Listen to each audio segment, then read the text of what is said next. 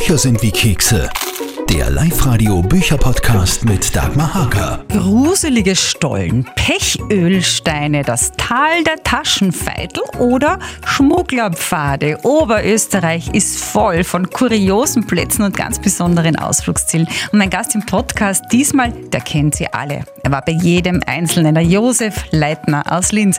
77 davon hat er in seinem neuen Buch Oberösterreich erleben aus dem Anton Pustet Verlag zusammengefasst. Macht's also jetzt mit uns einen Trip quer durchs Land und wetten, dass da ganz viel dabei ist, das ihr noch nicht kennt, aber unbedingt bald einmal kennenlernen solltet oder wollt.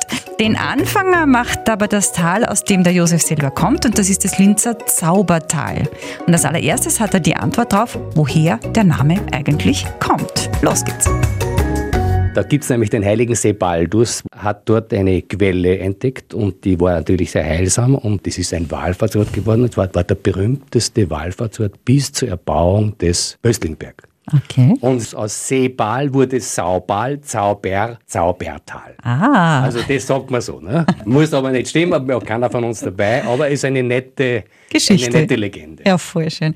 Ja, äh, interessant ist ja, den Blick wirklich zu öffnen. Unsere Landschaft ist ja nicht so wie der Grand Canyon, ganz spektakulär, aber sie bietet so viele Nuancen. Und dann gibt es noch die Menschen. So wie ein Paar, das da vorne geht in, in St. Johann am Wimberg, kaum zum Einholen. Stellt sich raus, er ist komplett blind, sagt er, es ist so schön. Hörst du das Zwitschern der Vögel, hörst du das Rauschen des Laubes, sagt er, das Leben ist so schön.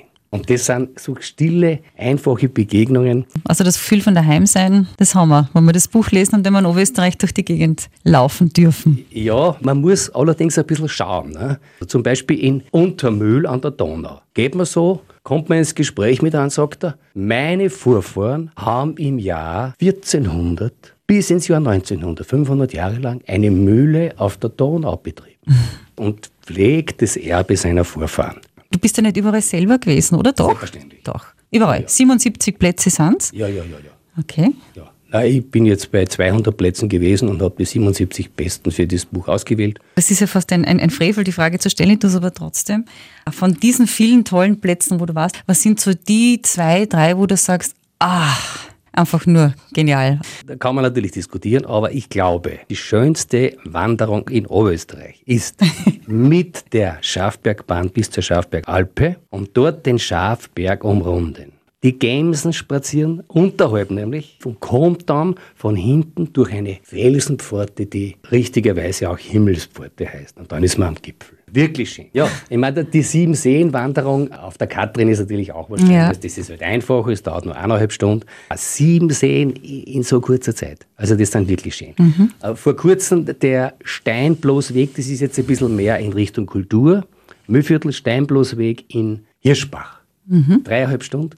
Man staunt wirklich, wie viel edel gepflegte Steinbloßhäuser inmitten dieser sehr abwechslungsreichen Landschaft da stehen. Ähm, was natürlich ein Geheimtipp ist, ist von Steinbach am Attersee, wo der Gustav Mahler sein Komponierhäuschen hat. Gleich dahinter hinauf auf das Höllengebirge und das nennt sich dort Stieg. Und da gehst wirklich 1000 Höhenmeter und glaubst, jetzt ist die Welt zu Ende. Hochinteressant die Kombination von bizarrer, beeindruckender Natur und künstlerischem Schaffen und dann bist du oben und schaust natürlich am See. Ganz eigenes Thema sind diese Erdställe, höhlenartig, wobei Erdstall kein Stall war, sondern eine Stelle. Die gibt es in verschiedensten Orten, in Linz übrigens auch.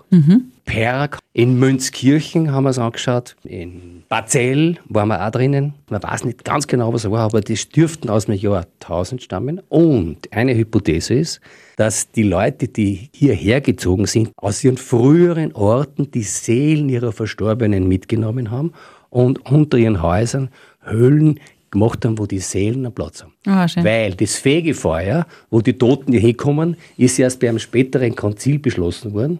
Was ist mit den Schmugglerpfaden im Mühlviertel? Naja, das ist ein Grenzpfad in Kollerschlag, wo man halt je nach Wirtschaftslage Sachen von herüben um oder herüber transportiert hat. Und den kann man gehen auch. Ja, dann kann man gehen. Der geht Okay. auch auf bayerisches Gebiet. 600 Engel und glückliche Hühner im Mühlviertel. Was ist das?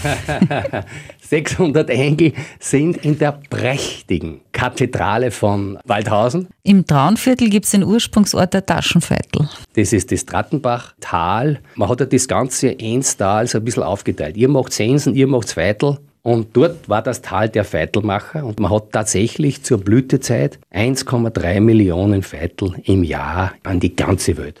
Also weiß man halt nicht. Ähm, die älteste Bäckerei in Ranshofen? Ja, ja, das ist 1100 und nur ein bisschen was, war die Klosterbäckerei und hat sie scheinbar nach Auflösung des Klosters unter Napoleon irgendwie gerettet äh, und gibt es immer noch. Was ist das Wohnzimmer des Innviertels? Braunau, wo man dann in den prächtigen hohen Kirchturm hinaufgeht und herunterschaut und diese, gerade diese Zunfthäuser, wo jede Zunft eine eigene Hausfarbe gehabt hat, von oben anschauen kann und irgendwie so schön alles da wohnzimmermäßig vor sich hat. Ne? Ein liebestoller Franzose in Scherding. Ja, Napoleon hat überall seine Spuren hinterlassen, war mit seinen Soldaten in Scherding und einer war halt ein ganz charmanter, der hat die Mädels dort bezirzt und hat übersehen, dass seine Kollegen abziehen, also der Krieg scheinbar vorbei war. Und ist dann von den Burschen, die ein wenig Wut gehabt haben, gefangen worden haben sie ihn eingesperrt und er sitzt heute noch da. Oh Gott. Ah, die längste Obstbaumallee Oberösterreichs ja, ist. Ja. Also die Wanderung geht von Galsbach weg und geht nach Christkirchen und von dort nach St. Georgen ist die längste doppelreihige. Mhm. Also das ist wirklich beeindruckend, weil einreihige sieht man ja viel, aber so doppelreihige Ende April, Anfang Mai. Und das unterirdische Linzer Stollensystem. Das waren die Keller der Bürgerhäuser ist aber dann natürlich in Kriegszeiten als Refugium benutzt worden und hat zum Teil eine sehr tragische Geschichte. Also der Lemoni-Stollen hat immer gleich viele Arbeiter gehabt in Kriegszeiten, weil die sind immer vom KZ gekommen, haben gearbeitet, den Stollen ausgebaut die ganze Hügelkette, muss man sagen, vom Römerbergtunnel beginnend mit Schlossberg. Schlossberg hat Platz für 10.000 Menschen. Sandgasse, Sandkeller, äh, Kellergasse heißt ja dann eh, bis in der Höhe vom Bahnhof ist alles unterminiert. Ein, ein bisschen gruseliges Flair, ja. Aber kann man besuchen auch? Kann man zum Teil besuchen. Schlossberg jetzt nicht, aber Limonistollen gibt es Führungen. Wir könnten jetzt noch stundenlang über dieses Buch reden. Ihr habt gesagt, die Leute sollen sich's besorgen, Oberösterreich erleben und einmal reinschmökern und dann alles machen. Aber so ein Tipp vielleicht noch zum Schluss, Josef, so ein nochmal zum Hinstellen, was man unbedingt in Oberösterreich machen soll, ist was? Ein Tipp. Äh, naja, nachdem jetzt der Sommer kommt, das Ibmermoor, was, was im Sommer sehr interessant ist, und natürlich das Tannermoor. Was ganz toll ist, ist die Weltsteinrunde in Schwertberg. Was ist das genau? Das ist ein wunderschöner Rundweg von dreieinhalb Stunden und da ist ganz oben ein ganz markanter Stein und man kommt zu einer alten Ruine. Eine schöne Bergtour. Einkehren in Steirling beim Gasthof zur Kaiserin Elisabeth, sich hinsetzen in den Gastgarten, wo der Schubert gesessen ist und die Inspiration für sein Forellenquintett gekriegt hat und dann oder schon vorher auf die Kremsmauer gehen und ins Alpenvorland schauen. Das waren jetzt nur ein paar der insgesamt 77 genialen Ausflugstipps in Oberösterreich, zusammengefasst in dem Buch Oberösterreich Erleben von Josef Leitner. Viel Spaß beim Erkunden. Und das nächste Mal im Podcast in drei Wochen schauen wir uns dann die genialsten Bücher für den Sommer an. Gemeinsam mit einer Buchhändlerin natürlich. Bis dahin, eure Dagmar. Bücher sind wie Kekse. Der Live-Radio Bücherpodcast mit Dagmar Haker.